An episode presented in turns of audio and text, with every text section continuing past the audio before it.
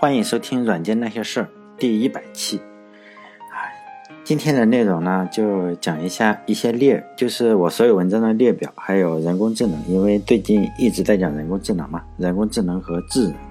就今天呢，我们活在这个世界上的每一个人呢，实际上都属于智人。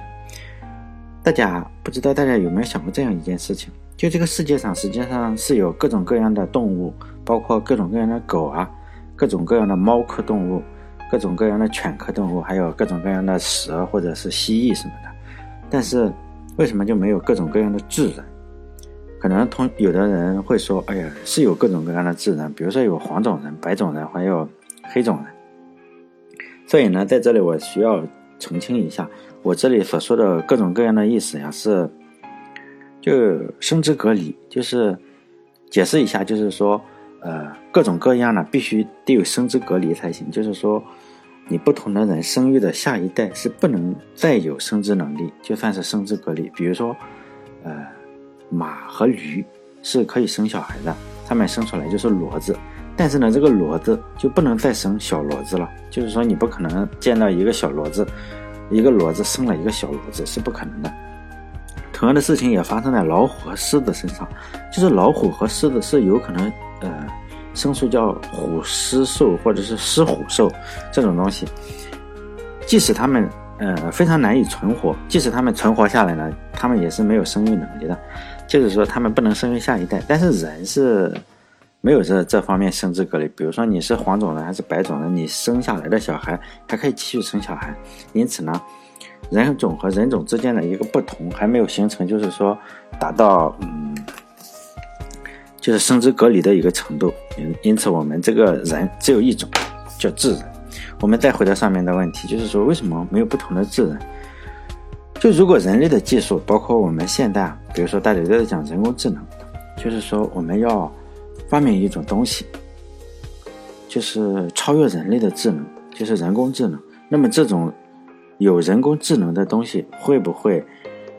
成为我们的伙伴，或者是成为一种？可以灭绝人类的终结者呢？比如说，现在我们经常会看一些明星啊，看一些广告，比如说姚明，或者是汤唯，或者是高圆圆什么的，他们经常会出来拍一些公益的广告。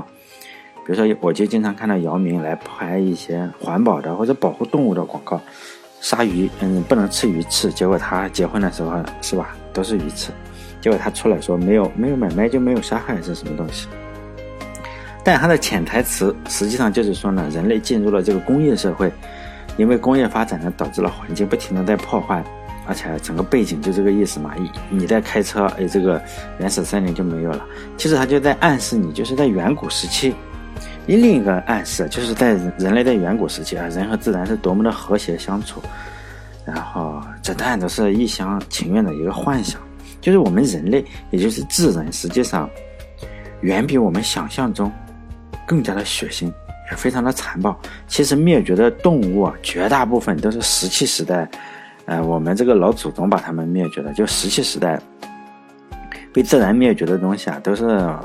我们的老祖宗非常厉害，就用石头、木棍这种非常简单的工具，就把比如说剑齿虎呀、猛犸象，还是有各种各样我们只能通过化石来看的各种各样稀奇古怪的动物，比如说澳洲。据说至少有二十五种到三十五种，就是有袋的动物，现在只剩了一种，就只剩下了袋鼠。就绝大部分呢，实际上咱们这个老祖宗每登陆一个洲，比如说登陆澳洲啊，或者登陆美洲，只用两千年到三千年的时间，就把天上飞的、地下跑的，还有水里游的，灭绝了三分之二以上。就在地球上所有的生物之中，能够有意识的。对同类进行屠杀，其实只有两种，或者是三种，就不不确定啊。就智人是一种，还有黑猩猩是一种，就这两种生物是一定的。有有的人说这个这个鲸鱼是可以，有的人也说这个狼是可以，但是呢，呃，没有确切的证据啊。但是智人就是我们人还有黑猩猩是可以对人类发起疯来，就是说，我们都知道人屠杀自己是吧？这个。二战时，德国屠杀犹太人，这个都是大家都见怪不怪了，从而导致一个灭绝。比如说，我们经常所说的智人的非常血缘比较接近的，就是人类的近亲嘛，叫尼安德特人，就是进行了，应该是进行了惨绝人寰的一个大屠杀，从而导致了尼安德特人的大灭绝。因此呢，实际上最终呢，我们只剩下了我们一种智人，没有没有人，没有朋友。我们虽然说这个说法不美好，是吗？我们觉得应该是可爱，像童话一样的结局，但是呢，很可能是接近真相的，也是非常的残酷和凶狠。就是说，这种东西可能是隐藏在我们基因之中的。这个人类啊，从从古到现在，一直是在我们的基因之中。那有没有可能，就是我们人类在研发人工智能这个过程中，有这样一种可能，就是说，隐藏在我们这个基因深处的这个凶？残暴和凶狠就被不自觉的用到了人工智能的一个代码之中。虽然没没有办法用基因传过去，但是呢，你这个基因不自觉的就把这个恶的因素呀，就放到了人工智能的代码之中，从而呢，对我们人类造成了一个非常非常大的威胁。但这并不是说我杞人忧天啊，因为人类错误的使用技术对自身造成巨大的危险，已经不是什么新鲜事了。比如说。不要说人工智能，就说现在的搜索技术啊，但是一个非常好的技术，你在搜索框里打一个东西，你就可以搜出来。但是呢，被百度公司就和莆田的这个先进的医学技术就完美的结合了起来，赚了非常非常多的钱。现在百度已经不太行了，靠那个东西赚钱已经觉得不爽了，已经开始全面转向人工智能。如果他们的人工智能真的研发到一定的程度，我们可以考虑到，就是百度公司一贯的作为就那个样子。我觉得这个江湖上有可能又引起一阵腥风血雨啊，所以我对人工智能还是不能说完全不担心啊，真的是有一点担心，因为搜索的技术这个含量还远没有达到人工智能那么高深，已经被百度公司和莆田医院玩到了这种花样百出吧。如果，呃。百度真的能把人工智能哎一下子推向了一个新的高度，一想到这个情况，这个还真的是，比如说今天是三十八度，非常的热，但是一下子我就感觉到，哎呀，这个这个背背部翻了。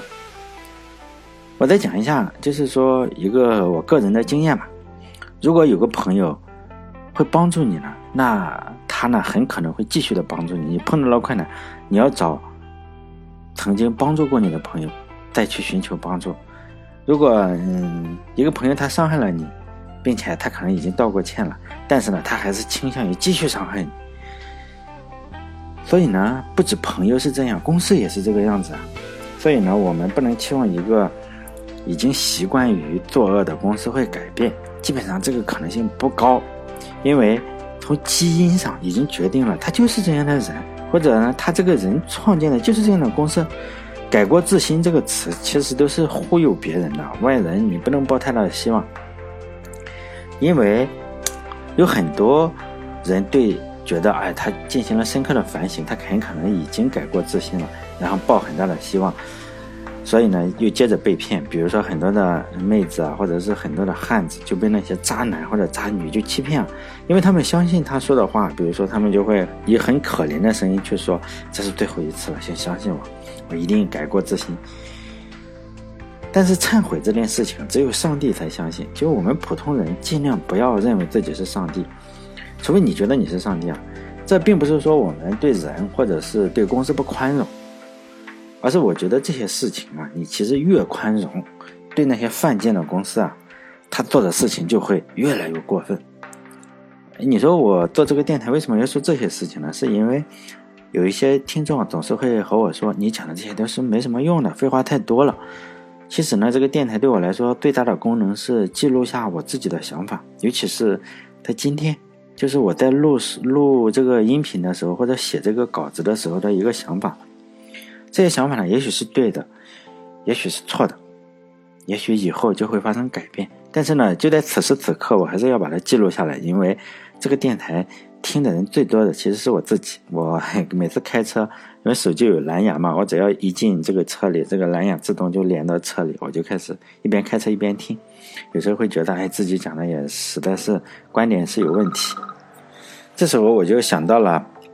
史记》的作者嘛，司马迁写给他朋友的一封信，那封信的名字叫《报任少卿书》，就他的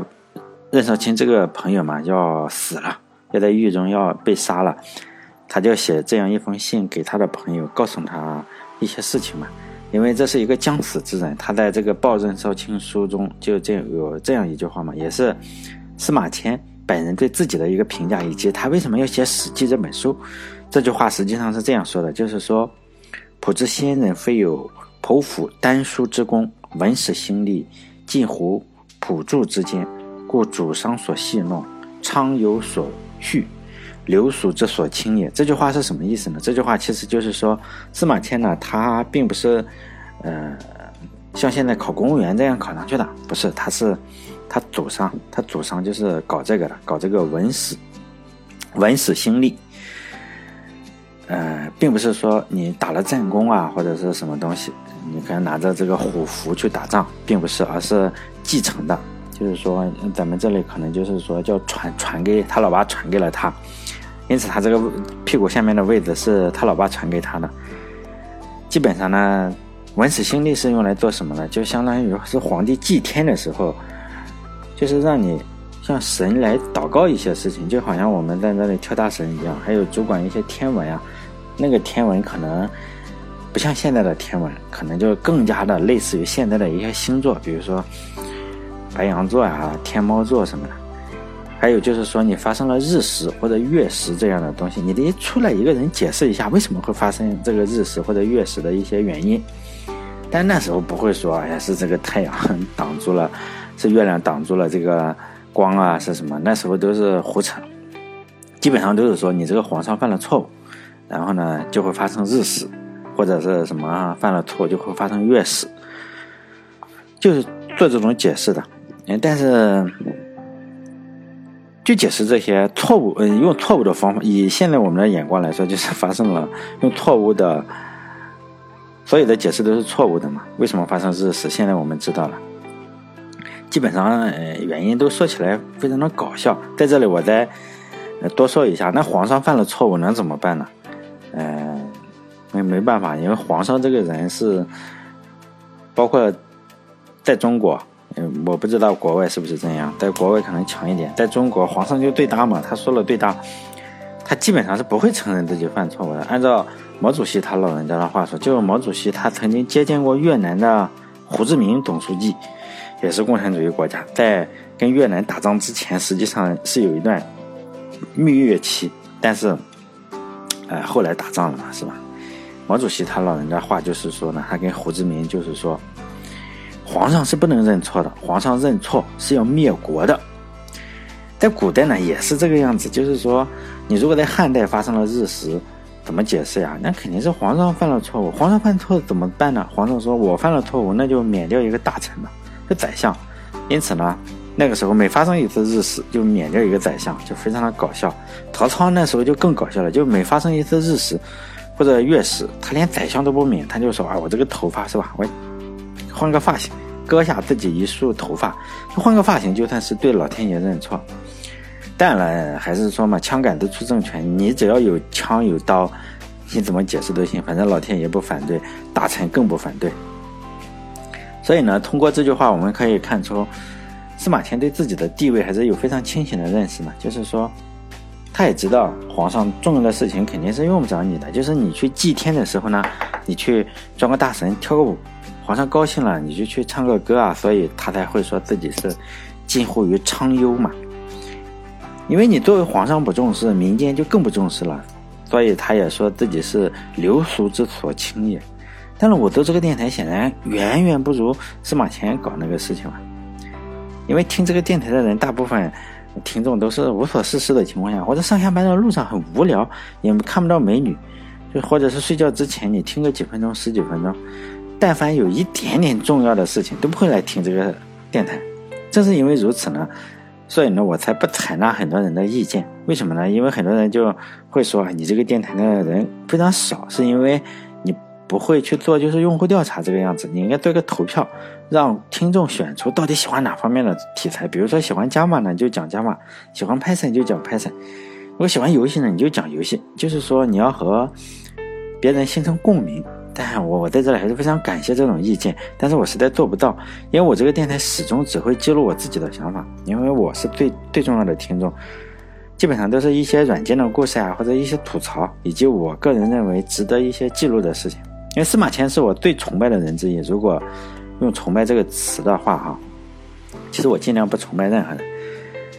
但是他确实是我最敬佩的人之一吧。虽然他被人切了小鸡鸡，也也没有练成葵花宝典，但是他在我心目中仍然是一个顶天立地的男子汉吧，男人。就在前几天，任天堂公司啊有一个非常非常重要的人物，他的名字叫竹田玄阳，然后他退休了。因为我看到媒体上，我看了以后我就心里很咯噔一声嘛，我就觉得哎，这一代人真是都老了。然后我就看到媒体上根本没没没有他的报道。就是零星的关于他的报道，基本上就是三两句话说任天堂高层竹田宣扬退休了，就是阅读量根本就我看网易上阅读量以几百，在一个那么大的网站上几百几十，非常少的可怜。也就是说，大家不知道他是干什么的。虽然他在我的心目中是一个非常非常重要的人，就是说我们如果玩过任天堂游戏机的话，包括 V 啊，还有 VU，还有就是任天堂六十四这些游戏机的话，主要的负责人就是他。做的硬件就是就是他搞出来的，他和宫本茂啊，还有横井军平这些人是同等级别的牛人，只是这些人他不经营自己，他也不不写写博客呀，不做做电台，他为人非常低调，就不说话，只是默默无闻的做着一个又一个游戏，一个又一个的游戏机。这些人因此呢，他们退休也好，甚至是去世也好，也没人关注，也没有人太多人关注，远没有现在一个娱乐明星受到的关注多。比如说娱乐明星出个轨。离个婚，哇，那个全世界人都要知道的。所以我在这个电台中呢，绝大部分都是记录这些默默无闻的人。我觉得他们实在是做了非常伟大的事情，包括给了我非常快乐的游戏时间嘛。因为我玩任天堂游戏，实际上玩的非常非常多。这个电台呢，我本打算只做一百期的，上一期是九十九期，我准备发一些感慨，然后这一期呢，我把所有的目录都发出来。然后就关门了嘛，关门大吉。因为，但是我做了以后，就在微信后台，我就收到了很多人鼓励，大概五十个人。我说很多人就是五十个人级别的，因为我这个电台收听的人可能只有两百多人，或者是三百多，大概有五十个人去留言，大概相当于四分之一或者是呃五分之一的一个听众吧。这当然让我很感动，所以呢，我就决定继续做下去吧，就为这两三百个人嘛。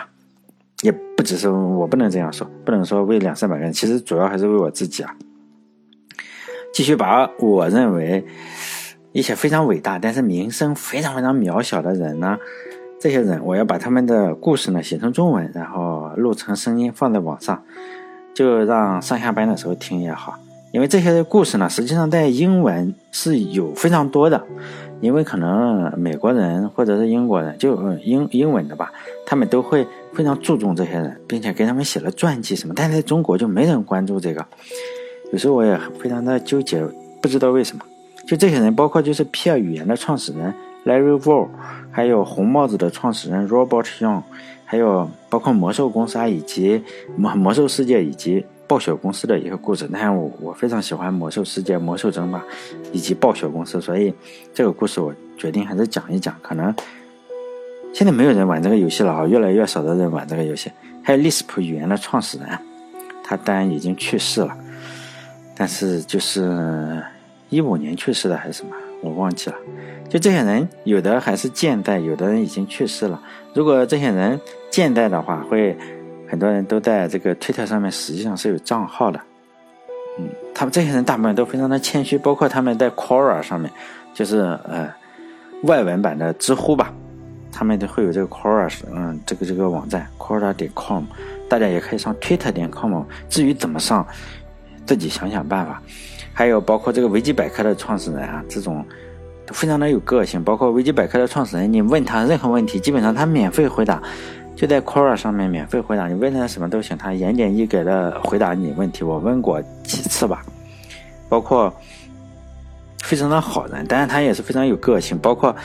人家也不不是说呃经营自己的名声嘛，就是他跟他的女朋友分手了，分手之后，他跟他女朋友真的在网上对喷啊，就是不顾情面的对喷，并且他女朋友一气之下，就是不让他把他的衣服啊，就是这个维基百科创始人的衣服拿走。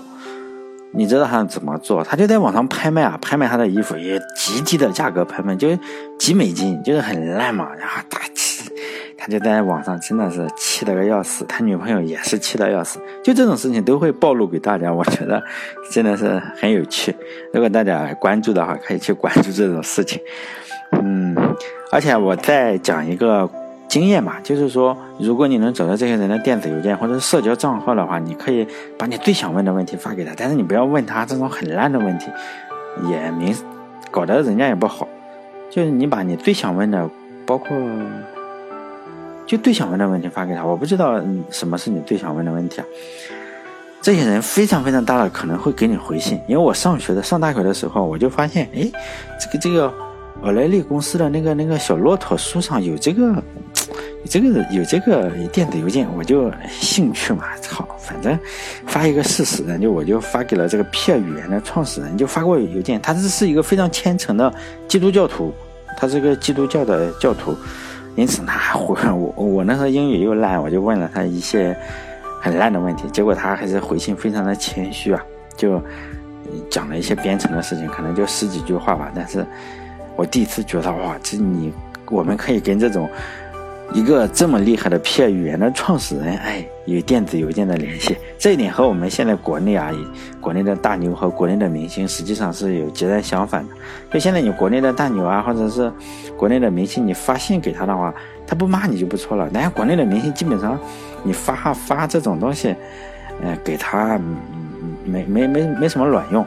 基本上会忽略你。我以前为了。没，我也是闲的蛋疼哈，我就在汤唯和高高圆圆的这个微博下面就留言，但我写了一个脚本去留言，每天都去问他早上好，或者嗯从哪里选一些话贴给他们，用个脚本写，结果他们从来不理我，